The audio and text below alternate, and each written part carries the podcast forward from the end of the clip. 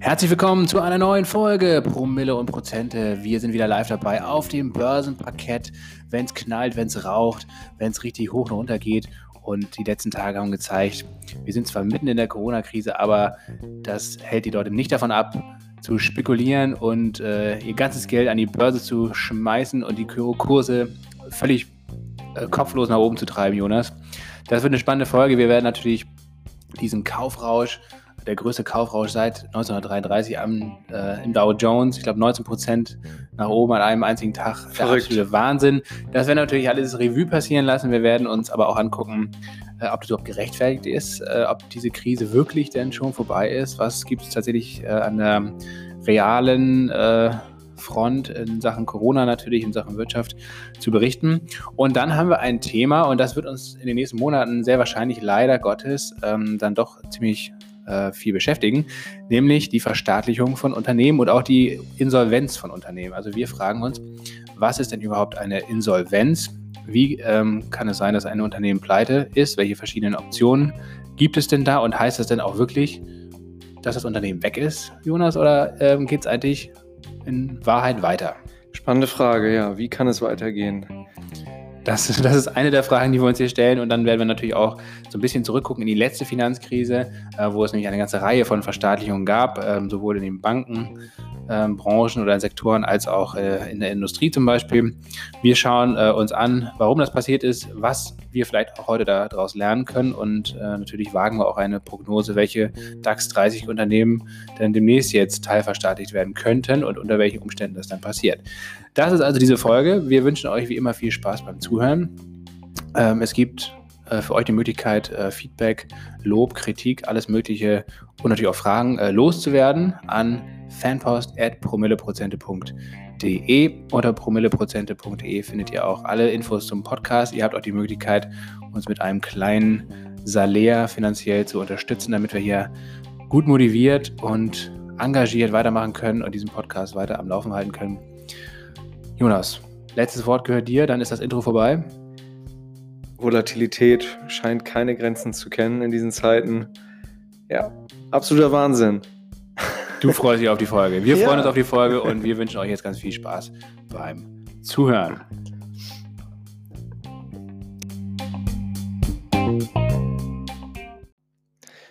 Ihr Lieben, wir legen los mit, äh, mit, den, mit den Aktienindizes. Und da hat es in, in den letzten beiden Tagen, also gestern und heute, 24. und 25. März, äh, unfassbare äh, Schwankungsintensität gegeben. Ähm, erst noch der Abgesang auf die Börsen, auf die gesamte Wirtschaft und nun heftige Gegenbewegungen. Und jetzt das. Ja, und jetzt das, ja, genau. Mit, mit, mit wahnsinnigen Tagesgewinn. Größter Tagesgewinn gestern am 24.03. im DAX aller Zeiten. DAX, nochmal zur Wiederholung, deutscher Aktienindex beinhaltet die 30, dem Börsenwert nach größten ähm, deutschen Unternehmen. Ähm, der Dow Jones mit dem größten Tagesgewinn seit 1933, ja auch an anderer Stelle ein bekanntes Datum. Ähm, ja, Dow Jones äh, beinhaltet die 30, dem Börsenwert nach größten äh, US-amerikanischen Industrieunternehmen. Da sind sowas drin wie Coca-Cola, McDonald's, American Express, Apple, äh, IBM ist da drin, äh, Pfizer. Jo, sowas kennt man eigentlich oder hat man zumindest mal gehört. Ähm, ja, Lasse, diese, mit diesen heftigen Gegenbewegungen, ähm, weiß gar nicht, wie viele Leute da wirklich mit gerechnet haben. Äh, die Märkte waren äh, krass überverkauft, kann man sagen. Also das heißt, es hat ähm, in kürzester Zeit äh, eine gewisse Übertreibung in die eine Richtung gegeben.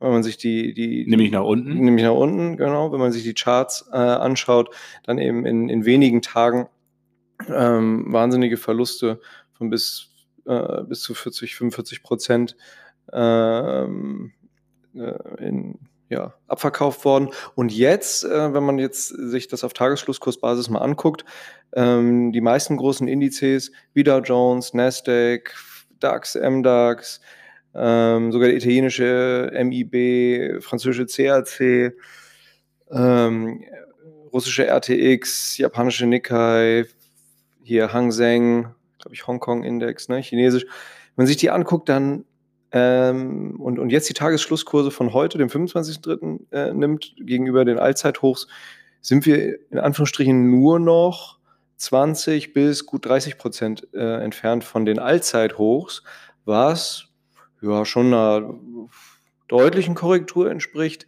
ähm, aber jetzt irgendwie eigentlich zu der Aufregung der letzten Tage gar nicht unbedingt Rechnung schuldet. Also wenn man sich jetzt nur das gegenüber den Allzeithochs anguckt, irgendwie gar nicht so dramatisch. Man hätte jetzt gesagt, ey, dafür war es auch mal Zeit.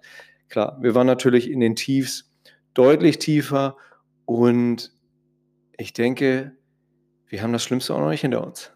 Aber woran liegt es, dass jetzt so eine deutliche Gegenbewegung stattfindet? Ja, das äh, weißt du bestimmt äh, auch. Die, die Staaten haben einerseits verbal massiv eingegriffen.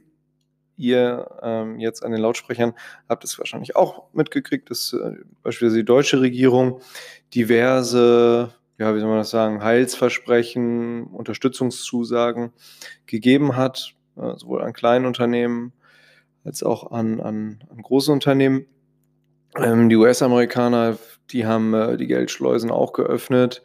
Christine Lagarde von der EZB hat jedwede Unterstützung, wir hatten es in der letzten Folge, zugesagt, ne? Was, was, was haben wir da? Über 1,1 Billionen Euro, ne? Genau. Liquidität Die Fed, also die, die amerikanische Zentralbank Federal Reserve, hat ungefähr ähm, ähnliche Maßnahmen angekündigt, also Anleihekaufprogramme primär von äh, auch über eine Billion Dollar. Die amerikanische Regierung will zwei Billionen Dollar in die Hand nehmen, um ähm, Unternehmen zu retten und auch äh, teilweise vielleicht Zwang zu verstaatlichen. Und nach dem Beispiel von General Motors von 2008, 2009 ähm, quasi also Anteile zu kaufen, zu stützen und dann später wieder bei besseren Zeiten zu verkaufen. Da gehen wir natürlich auch nachher nochmal drauf ein, auf genau das Beispiel. Ähm, und ja, man muss natürlich sagen, dass bei jedem Börsencrash es immer wieder Gegenbewegung gibt. Ähm, denn es, äh, es gibt natürlich jetzt viele Leute, die sagen, naja, das ist jetzt eigentlich schon so ein günstiges Kursniveau. Ähm, ich kaufe jetzt, auch wenn ich damit rechne, dass es vielleicht im Sommer nochmal bergab geht und nochmal deutlich günstiger wird. Aber äh, zu dem Kurs jetzt aktuell kann man auf jeden Fall guten Gewissens auch solide Aktien kaufen, denn äh, im langfristigen Durchschnitt werden die definitiv äh, wieder steigen und äh, gutes Geschäft dann dabei rauskommen. Was ich zuvor auch, genau, richtig, was ich zuvor auch meinte mit überverkauften Märkten, ist auch, dass ähm, natürlich auch viele Short-Seller da sind, äh, professionelle und institutionelle. Das heißt, die äh, setzen auf fallende Kurse, die verkaufen Aktien leer, ohne sie tatsächlich zu haben. Und ähm, wenn dann die Kurse gefallen sind, äh, vor allem wenn sie dann so krass gefallen sind, dann, dann müssen sie die Aktien kaufen, um sie dann tatsächlich ja, in Anführungsstrichen dann auch physisch zu liefern. Ähm, das sind dann auch, auch Eindeckungen, die ja auch letztlich auf der Käuferseite zu finden sind, die dann auch, auch Kurse treiben. Ähm, ja.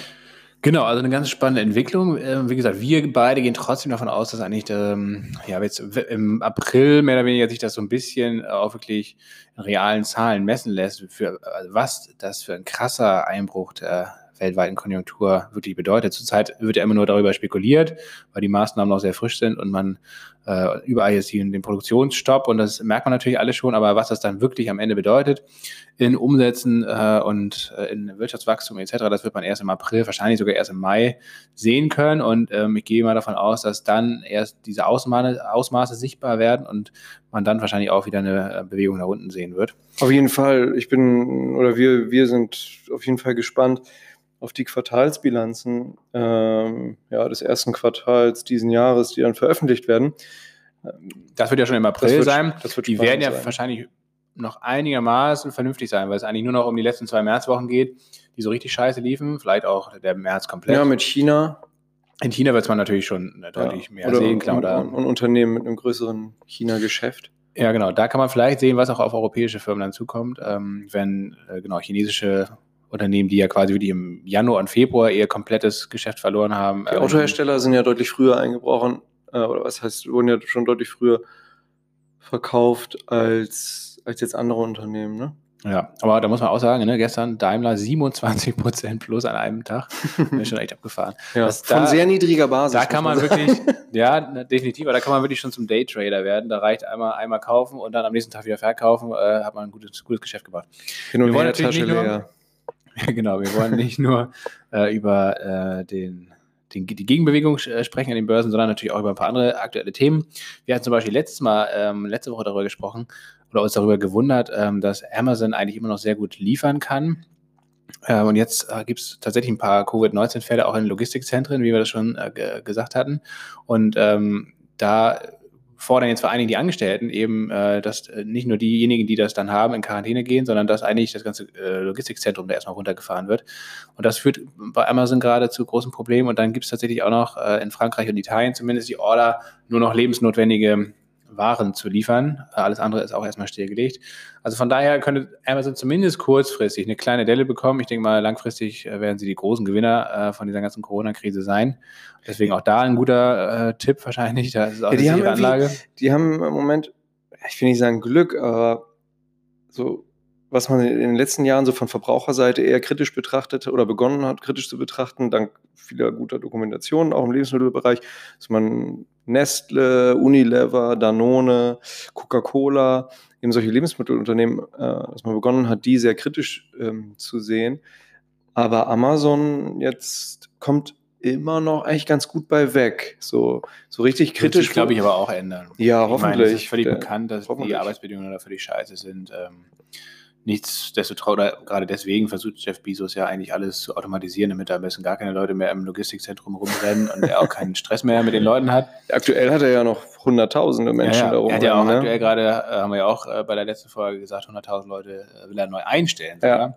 Jetzt kurzfristig. Also ist schon ein sehr spannendes Unternehmen, auch äh, diese, diese Dimension, das finde ich mal abgefahren. Also ich glaube, wie viel, äh, die haben 600 oder 700.000 Mitarbeiter oder so weltweit, das ist echt abgefahren. Ja, über 190, über 190 Fulfillment Center in den USA, über 200 im, im Rest der Welt. Ja, ist schon ein Monster. Nicht schlecht. Und äh, in dem Kontext ist ja auch nochmal ganz witzig zu erwähnen, welche nationalen Unterschiede es so beim Hamstern gibt. Ne, die Deutschen sind ja jetzt natürlich dafür bekannt, Klopapier zu hamstern. Das ging ja durch alle Gazetten. Aber die anderen Länder haben natürlich so auch ihre, ihre Feinheiten. Also die Franzosen hamstern ja gerne Wein und Kondome zum Beispiel. Äh, haben sie jetzt ja auch nötig, weil sie noch nicht mal richtig rausgehen können. Dagegen sind wir ja hier wirklich sehr gut ähm, äh, rausgekommen aus der ganzen Nummer. Stimmt. Mal wieder. Ähm, ähm, in Holland haben sie ja lange, lange Schlangen vor den Coffeeshops gebildet. Ne? Man musste sich also nochmal mit Hasch und mit Weed ja. eindecken, um ähm, die, die Ausgangssperre oder zumindest das Zuhause-Sein auch so ein bisschen mit ein paar Joints entspannt. Um überhaupt in den eigenen vier Wänden wieder klarzukommen. genau. Ja, die Holländer haben auch, die Niederländer haben auch äh, bis, Ende, bis einschließlich Juni alle Versammlungen gecancelt.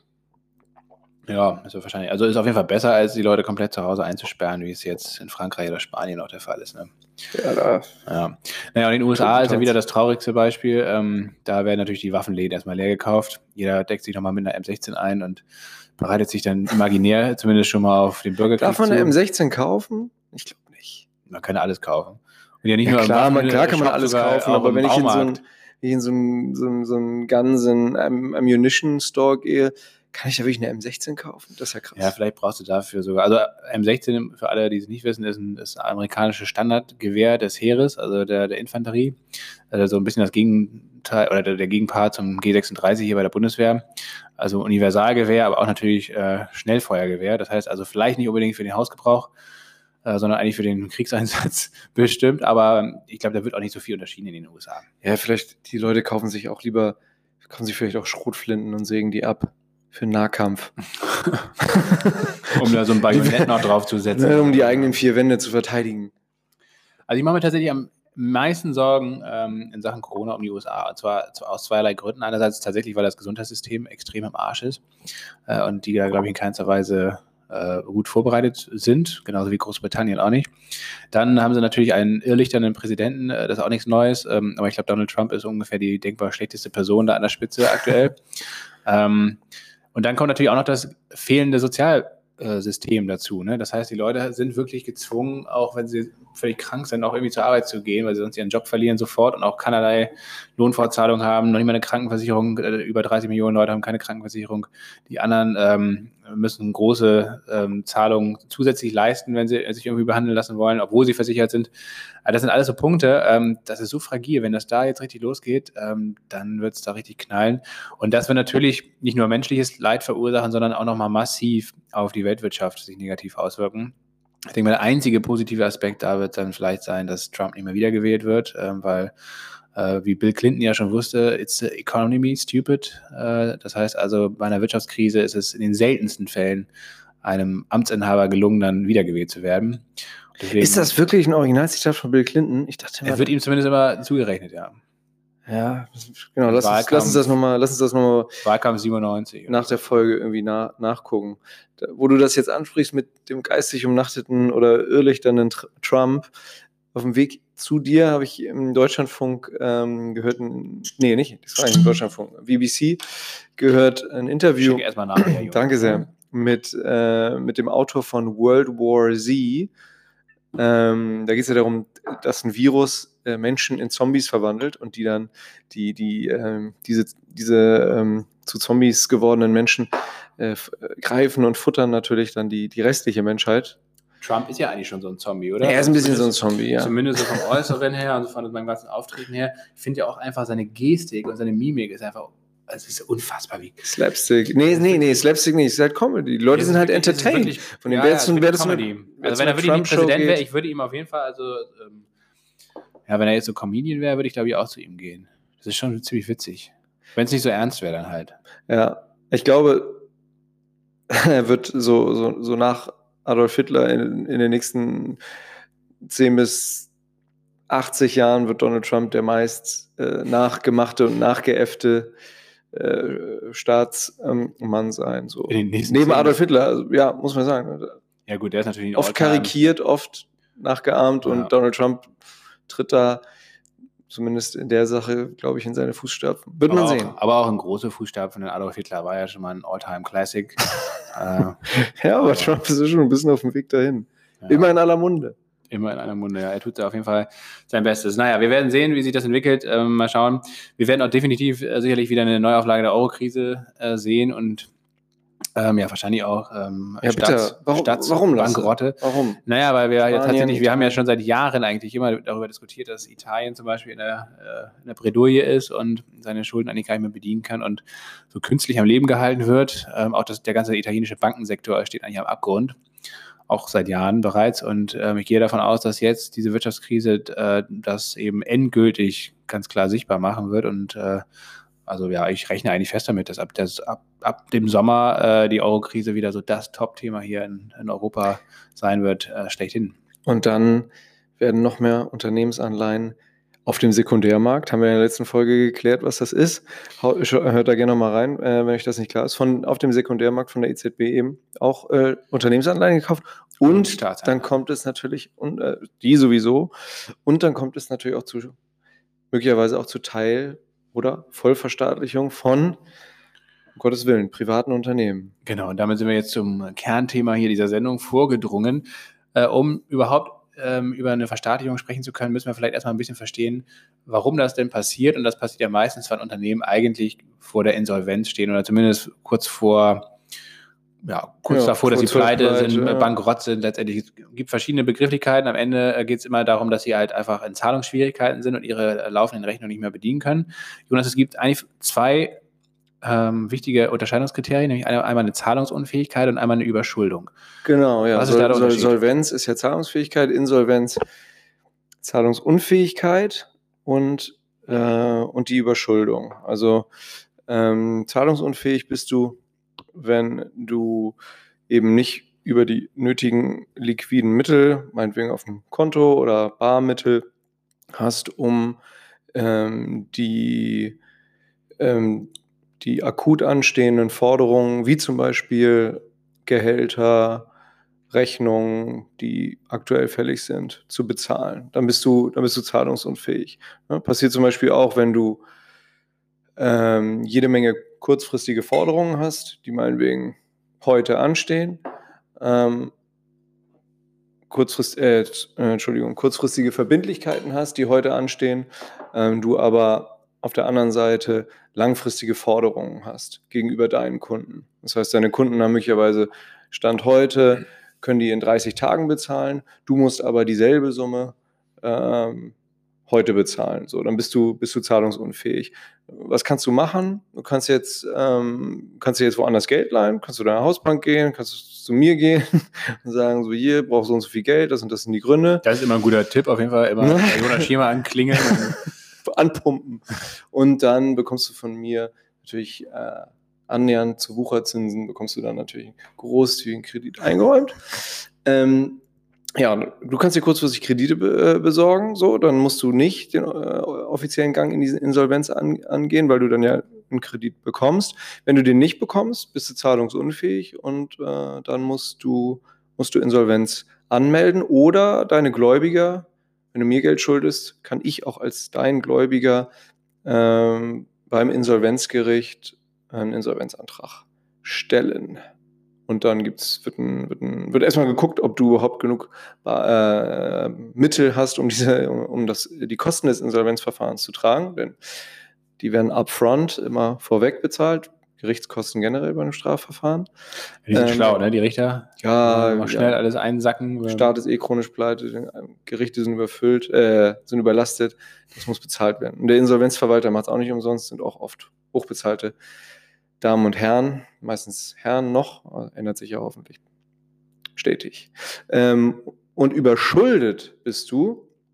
Eine Überschuldung ist, wenn deine. Das ist aber die zweite Variante. Das ist die zweite Variante. Ähm, bist du, wenn deine Verbindlichkeiten, wenn deine Schulden äh, all deine Unternehmenswerte übersteigen.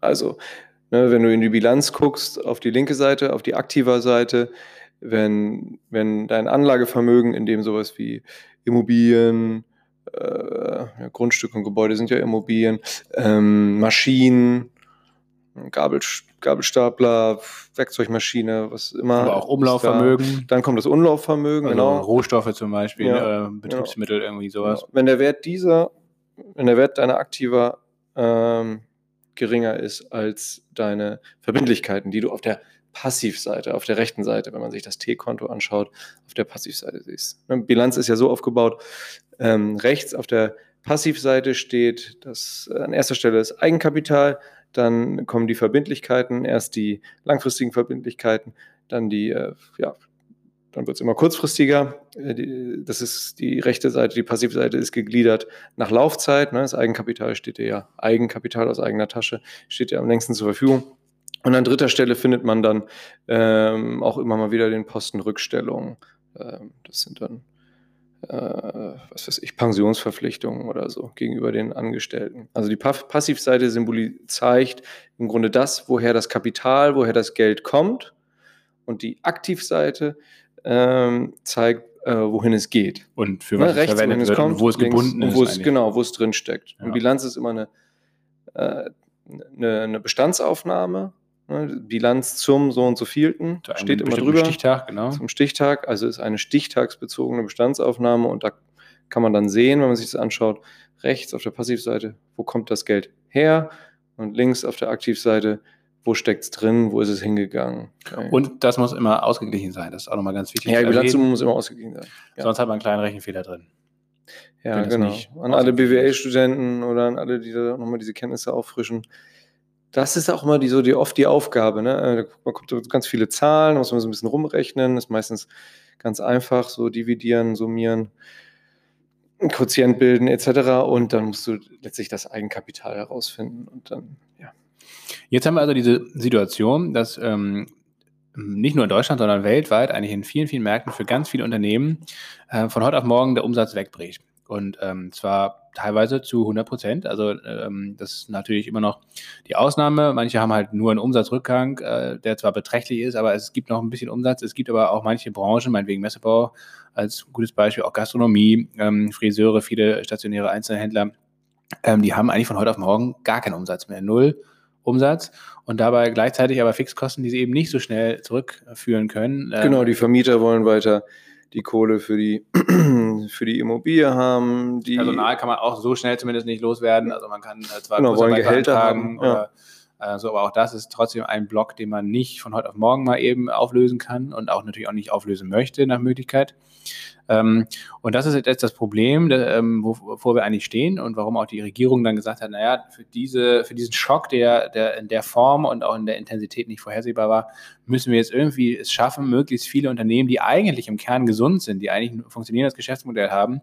Äh, und ja, wenn, wenn dieser Shutdown mal irgendwann vorbei ist, in, in hoffentlich ein paar Wochen, vielleicht auch in ein, zwei Monaten dann, ähm, auch wieder gute Geschäfte machen könnten. Da sind wir auch bei der ersten Version genau. der, der, Insolven der drohenden Insolvenz, ne? nämlich die drohende Zahlungs- Unfähigkeit, Unfähigkeit die über, Überbrückungskredite seitens zum Beispiel der KfW und so weiter genau, darum geht es jetzt nämlich. Äh, also es, äh, um mal jetzt vielleicht den, den, deutschen Fall einfach mal so ein bisschen aufzudröseln. Es gibt also äh, insgesamt ähm, Hilfen von ungefähr, glaube ich, 700 Milliarden äh, Euro, die festgelegt wurden. 50 Milliarden sind davon tatsächlich richtige Soforthilfen, die auch nicht wieder zurückgezahlt werden müssen. Die gehen an, primär an kleine Unternehmen und an Selbstständige. Bis zu 50 Angestellte. Genau. Ähm, und die, äh, diese Hilfen kann man beantragen und dann kann man äh, das Geld abrufen und muss es auch komplett nicht zurückzahlen. Das ist kein Kredit. Ähm, das größte äh, Volumen, ich glaube 500.000 Euro, äh, 500 Millionen, nee, 500 Milliarden, genau. Ja. Die Dimensionen sind ja so groß. Da kommen wir schon mal durcheinander. Also 500 Milliarden äh, werden nicht von, äh, von, der, äh, von der Politik oder von, vom Staat direkt ge gewährleistet, sondern das ist eigentlich Bürgschaften primär, die die äh, staatseigene KfW-Bank, also Kreditanstalt für Wiederaufbau, ähm, verbürgt und das Geld wird aber über die Hausbanken der Unternehmen ausgezahlt. Und, ähm, die, und das ist wirklich zinsfrei? Nee, das ist nicht zinsfrei. Das sind nur ne? Bürgschaften ähm, ja. ähm, und äh, das sind sehr, sehr niedrige äh, Zinsen. Ja, die KfW macht ja nichts unter einem Prozent. Ja. Genau, aber trotzdem, ähm, und, und die verbürgen das letztendlich. Ne? Also wenn dieser Kredit ausfällt, dann kriegt die Hausbank äh, 90 Prozent von der Kreditsumme erstattet und muss nur für 10 Prozent auch eigenes Eigenkapital da vorhalten. Ja, freie Märkte, ne? Ähm, genau, ja, also jetzt gibt es einen massiven Eingriff äh, des Staates. Äh, wie gesagt, auf ganz vielen verschiedenen Ebenen, also wirklich auf, auf kleinster Ebene bei einem Solo-Selbstständigen äh, über kleinere äh, Läden, kleinere Geschäfte bis hin zum Großkonzern wie Lufthansa zum Beispiel, äh, die von heute auf morgen ja auch 90 Prozent der Flüge streicht, 30.000 Mitarbeiter, Mitarbeiter jetzt schon in Kurzarbeit geschickt hat und ja, höchstwahrscheinlich dann auch irgendwann wie viele andere Fluggesellschaften, glaube ich, trotzdem derart jetzt in den nächsten zwei Monaten in Schieflage geraten wird, dass man da wirklich, äh, wie schon 2008, über eine direkte Beteiligung des Staates äh, sprechen muss, weil diese Kredite gar nicht mehr ausreichen, äh, sondern da geht es darum, dann das Eigenkapital zu stärken. Ja, das Und hört wie, sich relativ teuer an für die Öffentlichkeit. Genau. Wie, äh, Jonas, wie, wie macht man das denn letztendlich, wenn man, wenn der Staat sich direkt im Eigenkapital der Firma, der Aktiengesellschaft in dem Fall dann beteiligt? Tja, kauft, äh, beteiligt sich, kauft, kauft, kauft Aktien, ne? Das geht ja meistens dann. Äh, und, schießt, und schießt halt Kapital rein. Genau, das geht ja meistens zu Lasten der Altaktionäre, ja. weil die dann entweder verwässert werden. Kapitalerhöhung. teilweise sogar, genau. Also entweder gibt es eine Kapitalerhöhung, äh, das heißt, es werden neue Aktien ausgegeben, die übernimmt der Staat, schießt dann neues Kapital rein, das werden dann mehrere Milliarden sein. Das wäre ja, muss man sagen, äh, die bessere Variante als äh, einfach nur so Aktien im, im, Streubesitz zu kaufen, von denen das Unternehmen erstmal nichts im frei verfügbaren Markt äh, über die Börse, über die Märkte einzusammeln und dann äh, Geld direkt einzuschießen. Ne? Also dann, so würde man, indem man eine Kapitalerhöhung begeht, neue Aktien ausgibt, die dann äh, die Bundesrepublik Deutschland kauft, so würde man ja zumindest äh, die Altaktionäre, die bestehenden Aktionäre äh, ja, etwas, da, etwas daran beteiligen, ne? am, am ja, die verwässern dann eigentlich ja. letztendlich, also die, der, deren Anteil ist weniger wert. Und auch da ist es so, dass die, die Bundesrepublik oder der Staat das nicht direkt machen, sondern meistens über einen Fonds, über einen staatlichen Fonds. Letztes Mal bei der Bankenrettung, wo die Commerzbank ja zum Beispiel unter anderem äh, zu 25 Prozent verstaatlicht wurde und das auch nach wie vor ja ist. Ähm, 2009 war das, ähm, da hat es der äh, Sonderfonds Finanzmarktstabilität gemacht, der sogenannte SOFIN. Die gibt es auch noch. Kackdeal war das, ne? Das war ein Kackdeal auf jeden Fall. Da haben die Amerikaner das sehr viel schlauer gemacht. Die haben ja auch viele ähm, Wall Street Banken äh, teilverstaatlicht, also nicht komplett, aber teilverstaatlicht. Und die haben da ihre Anteile dann sehr schnell eigentlich nach zwei, drei Jahren wieder abgestoßen. Ähm, von Merrill Lynch zum Beispiel, oh, ne, Merrill Lynch äh, gibt es ja gar nicht mehr, äh, JP Morgan hat die, hat die ja gekauft. Bank of America zum Beispiel, Wells Fargo, also die ganzen großen Player, die jetzt auch wieder beste Gewinne machen, die auch wirklich sehr gestärkt aus dieser Krise hervorgehen, im Gegensatz zu den deutschen Banken. Ja, Ähm, ja Commerzbank, Deutsche Bank. Da haben eigentlich alle tatsächlich davon profitiert. Also die Ja. Unternehmen haben, haben jetzt sind stärker denn je aus dieser Krise hervorgegangen. Die, die amerikanischen Finanzinstitute sind ja wirklich absolut äh, ja, präsent äh, do- ähm, weltweit, die absolute Speerspitze irgendwie. Ähm, und der amerikanische Staat hat da Milliardengewinn damit gemacht, äh, weil sie zu einer zu sehr günstigen Kursen dann letztendlich diese Aktien gekauft haben bei der Kapitalerhöhung und dann zu sehr hohen Kursen, weil die Aktienkurse in der Zwischenzeit wieder gestiegen waren, verkauft haben. Also die ganze Nummer, die, die Zeit war sowieso für Deutschland, für die öffentliche Hand ein absolutes Desaster, ob man jetzt sich die Nord-LB anguckt, allen voran die West-LB. Lest euch mal wirklich ein paar Ja, Artikel natürlich durch HSH zur, Nordbank, zur West-LB, genau, HSH Nordbank, IKB, Hypo Real Estate. Hypo Real Estate, alle dermaßen, Aber da war ja auch absolut ich will nur jetzt nicht Schrott. vulgär werden, nicht zu vulgär. da war aber wirklich auch nur Schrott dabei. Das war ja wirklich, also bei den amerikanischen Banken war ja wirklich noch Substanz dahinter. Ja, ja aber Ähm, bei diesen Landesbanken haben sich echt so ein paar Provinzbanker, Provinzheinis, Das ganz große Rad gedreht und haben sich ja, aber leider doch ein bisschen lassen. Genau, lest euch da mal ein paar Sachen durch. Also, Bestes Beispiel für. Stupid German Money, ja. ähm, das hier weltweit äh, durch die Märkte vagabundiert eigentlich und, und nicht weiß, wo es hin soll und meistens auch da landet, wo es absolut unrentabel ist. Aber anderes Kapitel, auch das wird mal wieder eine witzige Folge. Was ist eigentlich Stupid German Money? Das müssen wir unbedingt mal als Folge machen. Äh, da gibt es witzige Geschichten, glaube ich. Ähm, na, aber wir müssen mal kurz die Verstaatlichung nochmal zu Ende denken. Also ähm, GM zum Beispiel, General Motors wurde damals verstaatlicht, äh, wurde damals sogar komplett von der Börse genommen. Das war auch ein Novum, dass man ein so gigantisches Unternehmen wie GM äh, 2009 in die Insolvenz hat gehen lassen. Also auch die waren überschuldet in dem Fall, komplett überschuldet. Ähm, hatten, glaube ich, Verbindlichkeiten von 180 Milliarden Dollar bei einem Umsatz von 30 Milliarden. Das, also das war richtig absurd. Ähm, und äh, die haben sie tatsächlich von der Börse genommen und da mussten dann die Altaktionäre richtig bluten, weil der amerikanische Staat hat 60 Prozent der Aktien dann äh, erhalten. Auch Ja. Kanada war mit 11 Prozent beteiligt und die Gewerkschaft, ähm, ich glaube mit, nochmal mit 16 Prozent oder so. Und ähm, die Altaktionäre hatten äh, nur noch äh, 10 Prozent äh, der, äh, der Aktien quasi an GM und wurden mehr oder weniger enteignet. Das wurde dann massiv über Kapitalerhöhungen gemacht. Wahrscheinlich. Ne? Ja, aber vor allen Dingen wurde GM ja äh, für zwei Jahre oder für knapp zwei Jahre von der Börse genommen. Also die waren auch gar nicht mehr zu handeln. Und Ja. die wurden dann 2010 wieder an die Börse gebracht. Mit damals mit dem größten Jahren, ja.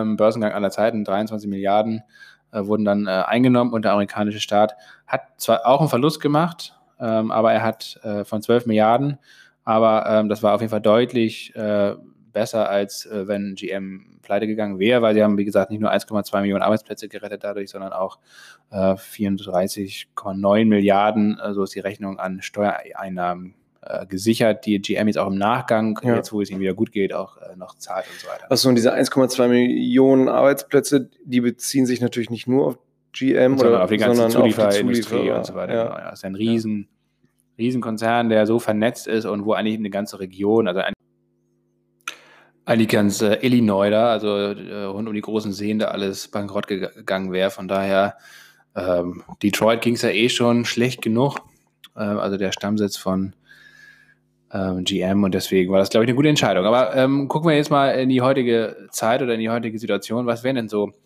deiner Meinung nach Unternehmen, die in DAX jetzt so eine Teilverstaatlichung wahrscheinlich über sich ergehen lassen müssen? Wenn ich jetzt raten müsste, das muss ich ja jetzt anscheinend, Jetzt musst du raten, ja. sage ich TUI. Die haben sogar schon offiziell Staatshilfe angefragt. Wirklich? Ja. Oh, okay. Alles klar. Ja, klar. Komplett ausbleibender Tourismus.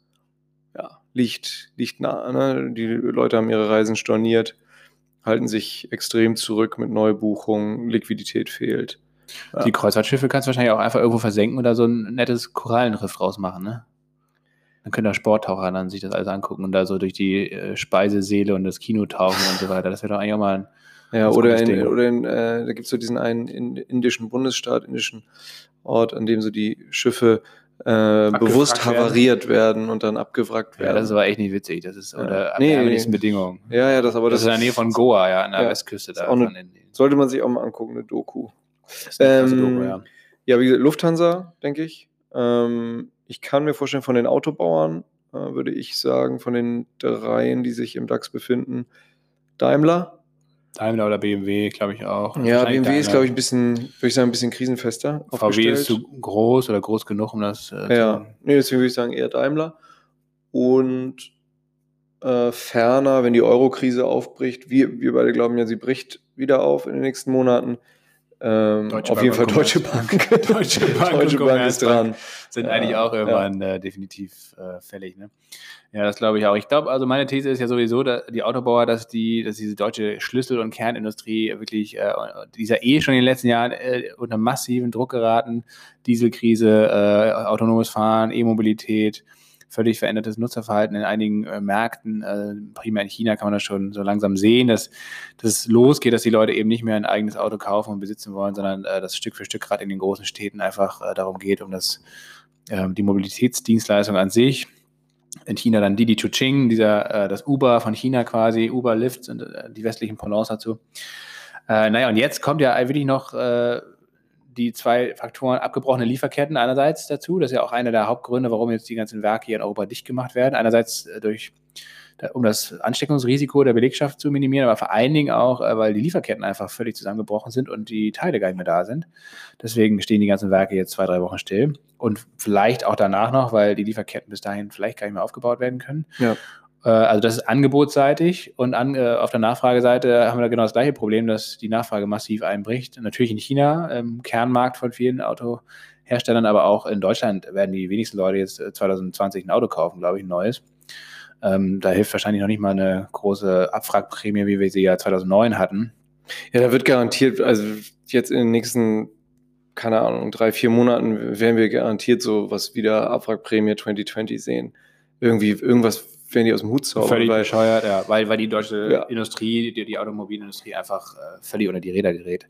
Meine These ist ja tatsächlich, dass wir spätestens in fünf, sechs Jahren äh, wird es eigentlich äh, Daimler oder BMW nicht mehr als eigenständige Marke geben, sondern die werden entweder zusammengehen äh, oder. Wie sie schon in Schernau zusammen sind, haben das schon mal geprobt. Genau, auch ja mit, mit, genau, mit Schernau ist es schon ähm, das, das, der Vorlauf eigentlich. Ähm, oder sie werden vielleicht von VW gekauft, vielleicht auch von einem ausländischen Hersteller, ist glaube ich ehrlich nicht. Äh, das wird die, die Bundesregierung wahrscheinlich verhindern wollen.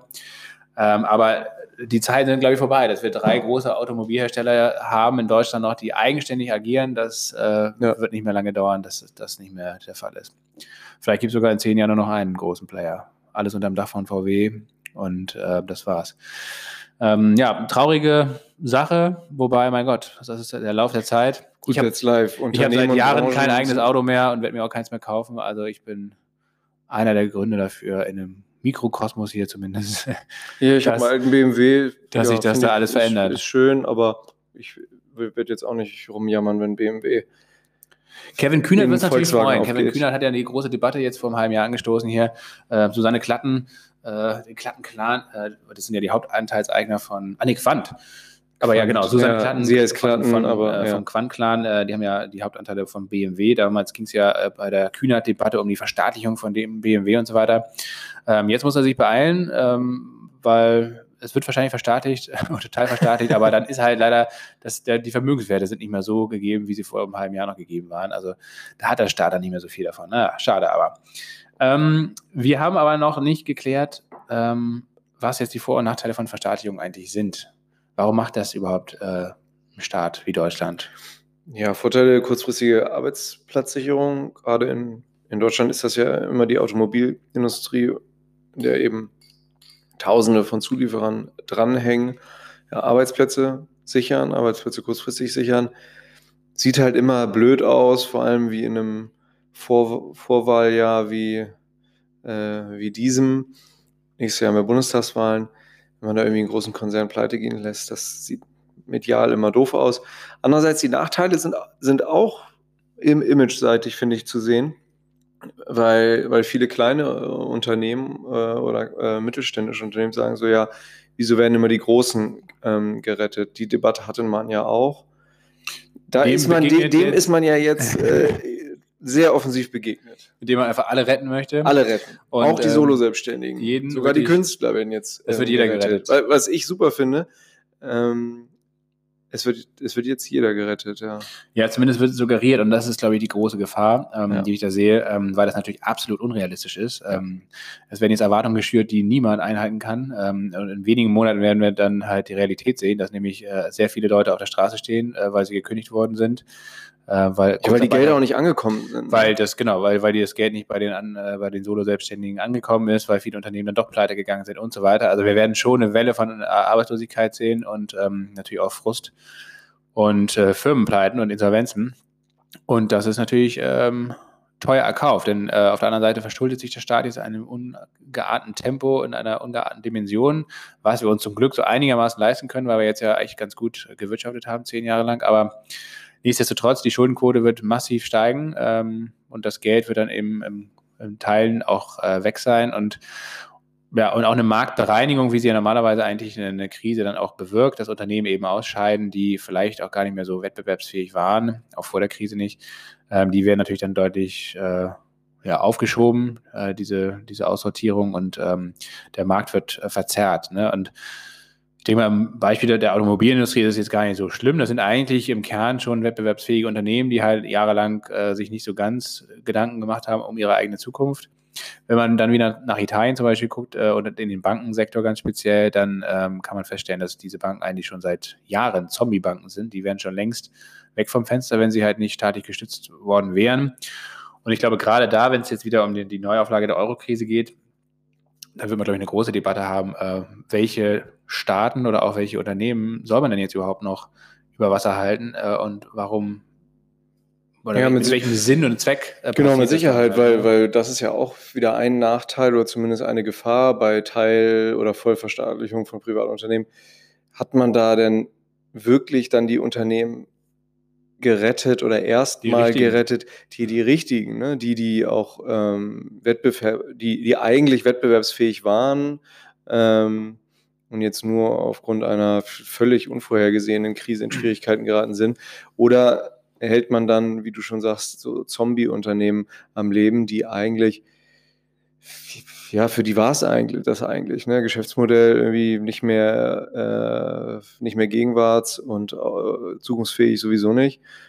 Ja, das, das werden wir, die Debatte wird auf jeden Fall aufkommen. Und der Nachteil ist ja auch wieder, und die Debatte wird es dann auch wieder geben, ähm, in guten Zeiten werden, werden Gewinne privatisiert und ähm, jetzt in Krisenzeiten äh, soll die öffentliche Hand retten und Schulden werden verstaatlicht und es geht äh, auf Kosten äh, des, des, des äh, Bundeshaushalts und der Länderhaushalte. Das ist ein ganz, ganz wichtiger Punkt, ja, genau. Also das ist natürlich auch ein massiver Nachteil von Verstaatlichung, ähm, dass ja, in guten Zeiten eben der Staat eigentlich nicht davon profitiert äh, und in schlechten Zeiten muss er dann äh, dafür herhalten und die Verluste tragen. Also, Jetzt werden natürlich viele Leute sagen, ja, über die Steuereinnahmen und so. Ne? Genau, da gibt es natürlich noch Mittel und Wege und natürlich auch, wenn er sich jetzt, wie gesagt, zumindest mit Aktien beteiligt, das heißt also, er ist ein Anteilseigner und verdient dann ja auch eine Dividende zum Beispiel mit oder profitiert auch von den Kurssteigerungen, die dann in Zukunft hoffentlich mal wieder stattfinden werden. Ja, aber nichtsdestotrotz ein ganz heikles Thema. Wir werden uns trotzdem, glaube ich, in den nächsten Monaten oft damit beschäftigen müssen. Ähm, das wird auf jeden Fall brandaktuell sein. Jo. Ähm, genauso wie die Euro-Krise.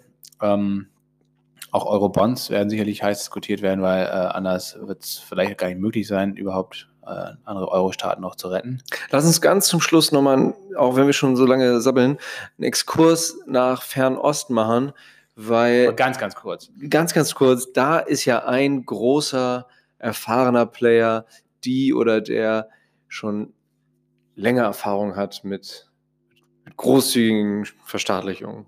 Ja, du spielst wahrscheinlich auf die Bank of Japan an, die äh, japanische Notenbank, äh, die ja generell eigentlich schon seit 30 Jahren versucht, äh, in, einer, in einem Markt oder in einem Land, äh, das Japan eben demografisch nicht sonderlich gut dasteht, völlig überalterte Gesellschaft und äh, auch schrumpfende Gesellschaft seit einigen Jahren. Und aber in diesem Umfeld, einem schrumpfenden, einer schrumpfenden Bevölkerung, eine wachsende Wirtschaft aufrechtzuerhalten, also Wirtschaftswachstum zu generieren, was eigentlich ein Ding der Unmöglichkeit ist, weil äh, Wirtschaftswachstum wird auch unter anderem, ein ganz wesentlicher Aspekt davon ist immer ähm, Bevölkerungswachstum. Das ist da nicht mehr gegeben und das heißt also, der japanische Staat und vor allen Dingen auch die japanische Notenbank, die sind da beide sehr, sehr eng verbunden. Das ist nicht unbedingt gesund wahrscheinlich. Äh, in, in Europa, auch in den USA ist es schon sehr viel mehr so, dass die Notenbank sehr unabhängig agiert von der Politik. Ähm, in Japan ist sie eigentlich mehr oder weniger weisungsgebunden. Das heißt also, äh, das, was der Premierminister äh, Shinzo Abe in dem Fall gerade aktuell ähm, sagt und verfügt, das muss die Notenbank umsetzen und dementsprechend wird eigentlich seit Jahr, Jahren oder Jahrzehnten fast schon Geld gedruckt. Der japanische Staat ist mit 250 Prozent äh, des BIP verschuldet. Ähm, viel mehr als Italien. Noch viel mehr als Italien. Der verschuldetste Staat der Welt ist Japan, ja. Ähm, zum Glück und deswegen, das ist auch der einzige Grund, warum das noch so gut geht, äh, bei sich selbst, bei den eigenen Bürgern, nur zu 90 Prozent, also bei den Japanern selbst. Äh, keine Auslandsschulden, so gut wie. Ähm, naja, und da ist es eben so, dass die äh, japanische Notenbank eben nicht nur auf dem Sekundärmarkt irgendwelche Unternehmens- oder Staatsanleihen kauft, sondern mhm. äh, auch direkt auf dem Primärmarkt, also äh, ähm, Anleihen, die die japanische Regierung rausgibt. Der japanische Staat kann direkt von der Notenbank gekauft werden. Und ähm, die Notenbank kauft auch alles andere, was da auf dem Markt äh, erhältlich ist, unter anderem auch Aktien. Das heißt also, sie beteiligt sich sogar direkt an Unternehmen, was inzwischen in den letzten Jahren äh, dazu geführt hat, ähm, dass äh, über 55 Konzerne, glaube ich schon, äh, zum großen Teil in staatliche Hand sind eigentlich. Also so schleichend ist das passiert. Das war jetzt kein großer Hauruck. Ja. Äh, keine Hauruck-Aktion, sondern einfach die Notenbank hat über Jahre hinweg immer mehr Aktien gekauft ähm, und ähm, eben beträchtliche Anteile an diesen Unternehmen erworben. Und äh, das ist wie so, wie so eine Verstaatlichung durch die Hintertür eigentlich. Und das ist zurzeit die einzige Möglichkeit, um im Japan zumindest so ein virtuelles Wirtschaftswachstum zu erzeugen. Naja, und die Tatsache, weil du ja richtig ansprachst, ähm, es braucht eigentlich Bevölkerungswachstum, es braucht äh, Wirtschaftswachstum. Japan ist ja, hat sehr viele, sehr exportstarke Unternehmen. Da gibt es ja durchaus Parallelen zu Deutschland irgendwie, ne? Alternde Bevölkerung, Export, so ein bisschen, ja, nicht nur ein bisschen, Exportnation auch. Ähm, das, das hat ja sicherlich auch dazu beigetragen. Ja, genau. Das Geld fließt eigentlich auch ins, ins Ausland ab, natürlich. Ne? Das, was die japanische Notenbank da in den Markt pumpt, das wird einerseits dann an die, fließt an die Börse und, und sorgt dafür, dass eigentlich die Kurse dann noch steigen, obwohl eigentlich gar keine realwirtschaftliche Grundlage mehr dafür besteht. Und dann fließt das Geld eben auch ab. Also das Unternehmen genau über den Export das Geld eigentlich äh, auch exportieren, das Kapital. Aber erstaunlich, wie lange das schon, schon gut geht. Ja, das ist wirklich ein Wunder. Äh, mal gucken, wie lange es noch gut geht, aber zurzeit ist es immer noch irgendwie erstaunlich stabil. Aber es ist wahrscheinlich kein praktikables Beispiel für die, die Eurozone, äh, weil das hier sehr viel heterogener und komplizierter noch ist. Ja, wir werden, wir, wir werden sehen, wie sich diese ganze Geldblase entlädt. Äh, ent, entlädt. Es wird auf jeden Fall richtig wehtun, wenn sie das dann mal tut. Wenn sie das dann irgendwann tut, ja. ja weil diese, es wird ja gar nicht mehr zugelassen, dass diese, also was passiert dann eigentlich auch, äh, wenn so ein langer Wachstumszyklus ist? Das, die, die, Kredite weiten sich aus, Expansion der Kreditmenge, ähm, Geldmenge weitet sich aus und dann kommt es ja eigentlich ganz normal auch mal zu einem, äh, zu einem wirtschaftlichen Niedergang, weil in solchen Boomphasen natürlich auch Fehlinvestitionen gemacht werden, natürlich auch äh, irgendwann Kredite ausfallen ähm, und das dann auch durchaus mal ein kritisches Level erreichen kann. Dadurch, dass aber immer wieder die Notenbanken massiv eingreifen, weil irgendwie von staatlicher Seite oder von Notenbankseite meistens im Zusammenspiel nicht mehr zugelassen wird, dass es ausreichend ähm, ausreichend Wirtschaftstäler gibt, um mal so ein bisschen bildlich zu sprechen, ähm, wird es immer weiter künstlich angetrieben und angefeuert. Die Zinsen sind ohnehin super niedrig. Es sind ja Zinsschritte seit, seit, seit 2007, 2008 sind ja Zinsschritte möglich. Da zuckt ja gar keiner mehr, wenn, wenn, wenn mal irgendwie 50 Basispunkte, 75 Basispunkte irgendwie die Zinsen runtergesetzt werden. Das geht ja mittlerweile. Bei der Zentralbank, ne, für alle, die das nicht verstanden haben. Also ja. Es geht ja immer um die Zentralbankpolitik, ja. Also das ist auf jeden Fall ein neues Zeitalter. Also die, die normale Notenbankpolitik, wie wir sie jetzt seit 60, 70 Jahren gewohnt sind, ist an ihr Ende gelangt. Auf jeden Fall spätestens mit dieser Krise, jetzt eigentlich davor auch schon. Also ich sage auch, These, unsere Generation wird definitiv auch deutliche Negativzinsen für Verbraucher sehen. Ja. In irgendeiner Form wird, wird, auf wird, werden Spar, die, genau, auf dem Sparbuch, auf ja, dem Girokonto, die Verbraucher werden in irgendeiner Form äh, gezwungen werden, ähm, das Geld in Umlauf zu bringen. Das Geld in Umlauf zu bringen. Ja. So ein um Umlauf, Umlaufbeschleuniger. Da können wir auch nochmal eine schöne Folge zu machen. Also einerseits äh, zu Japan finde ich sehr spannend, äh, dann natürlich zu Negativzinsen. Ähm, ja, das glaube ich auch. Also dieses Zeitalter der Zinsen ist absolut vorbei. Es wird nicht nur keine Zinsen mehr geben, da kann sich, äh, Unmöglich. Kann sich jeder ja. darauf vorbereiten. Äh, Außer es ähm, gibt eine Komplettreform. Eine Währungsreform, ja, was auch nicht unbedingt äh, nett ist. ähm, das äh, geht immer damit einher, dass sehr viel Vermögen äh, entwertet und vernichtet wird. Meistens kam das ja immer äh, nach einer Hyperinflation, ne? Genau, es gibt eigentlich immer zwei Varianten, um eine Gesellschaft zu erneuern, historisch betrachtet zumindest, äh, Krieg oder Inflation, Hyperinflation, genau. Beides hatten wir jetzt 70 Jahre nicht mehr. Hm, Vielleicht bekommen wir dann wie in jetzt haben wir Simbabwe den. Trillionen, den 1 Trillion oder den 10 Trillionen Euro-Schein.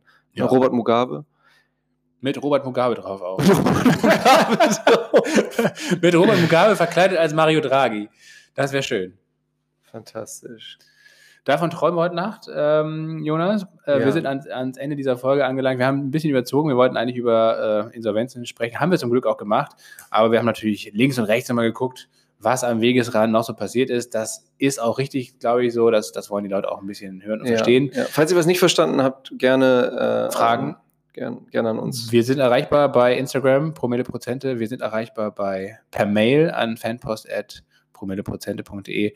Auf der gleichnamigen Domain findet ihr unsere Homepage mit allen Folgen, mit allem Wissenswerten. Ähm, ihr könnt uns da auch gerne finanziell so ein bisschen unterstützen mit einem Beitrag eurer Wahl, damit das Ganze hier auch ein bisschen weitergeht und wir äh, uns damit so ein bisschen über Wasser halten können zumindest. Jetzt gerade in solchen schwierigen Zeiten, äh, Jonas. Jetzt haben wir den Leuten, glaube ich, mega vielleicht auch ein bisschen Sorgen und, und, und Angst gemacht. Jetzt müssen wir irgendwie auch so Lösungsvorschläge bringen. Ne? Was können die Leute tun? Ne? ja, das, Kauft Land, kauft nee, Wald. Nee, nee, das, die Lösungsvorschläge gibt es natürlich immer in der nächsten Folge. Das Äh, stimmt. Das heißt also, ihr müsst auch beim nächsten Mal wieder einschalten. ja. Ähm, wir haben übrigens heute für dies interessiert, wahrscheinlich interessiert es niemanden, aber uns interessiert es natürlich, welchen Whisky wir hier äh, wunderbarerweise getrunken haben. Wir haben heute natürlich wieder so richtig abgeschmatzt hier, ähm, wie Basti Koch sagen würde. Schöner Grüß an ihn. Äh, wir haben heute einen William Cadenhead hier im Glas gehabt. William Cadenhead ist einer der bekanntesten und ältesten unabhängigen Abfüller in äh, Schottland äh, und der kauft bei ganz vielen verschiedenen Distillen halt Fässer auf, lagert die selbst ein in Campbelltown, kleine lustige Stadt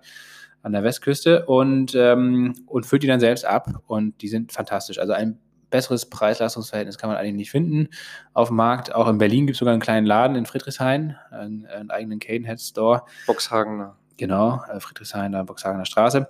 Ähm, wir haben heute tatsächlich eingetrunken, ein Blend. Haben wir oft, nicht oft im Glas. Also normalerweise trinken wir natürlich Single Malt. Heute ein Blended Scotch Whisky, zwölf Jahre. Ähm, und äh, aus drei verschiedenen Sherry-Fässern, einen fantastischen äh, Sherry-Blend hier, nämlich Glenfarclas, eine fantastische ähm, Destille auf der Speyside äl älteste Distille der Space. und auch bekannt für die äh, Sherry-Fässer. Ähm, Milton Duff, Glenlivet und Invergordon, diese drei Distillen. haben- Glenlivet, die Distille mit dem größten Ausstoß, glaube ich. Genau, ja, die sind, die sind groß. Milton Duff ist aber dann, ja, das ist ein, ein wahrscheinlich eine davon, äh, so eine kleinere Distille. Naja, und Invergordon ähm, Grain Whisky, das müssen wir nochmal anderweitig erklären, das ist jetzt äh, zu viel. Aber also wunderbar, ähm, eine fantastische Farbe. Ich, ähm, wir posten jetzt auch mal regelmäßig die ganzen Fotos dann auf Instagram, damit ihr auch mal seht, wie sich der, die Farbe des Whiskys zum Beispiel auch unterscheidet. Ja, wir können nur sagen, wir schenken uns noch einen ein. Ja. Und ihr solltet das auch tun. Das ist natürlich die beste Anlage, die man machen kann. Whisky, wenn man äh, ihn nicht wieder verkauft bekommt, kann man ihn immer noch trinken. Und das ist natürlich besser, als wenn man Gold kauft. Damit kann man nichts die mehr machen. Prozente sind nie verloren. Genau. Dieser hat hier 46 Prozent. Ich meine, so eine Rendite, die kriegst du ja nirgendwo ansonsten. Ne? Keine das- Chance. Damit verabschieden wir uns in die Nacht und äh, für euch vielleicht in den Tag. Macht was draus, viel Spaß, äh, Ja. gute, gute Woche, bleibt gesund natürlich auch, auch diesmal und äh, wir freuen uns, wenn ihr das nächste Mal wieder einschaltet. Empfehlt uns weiter. Ciao.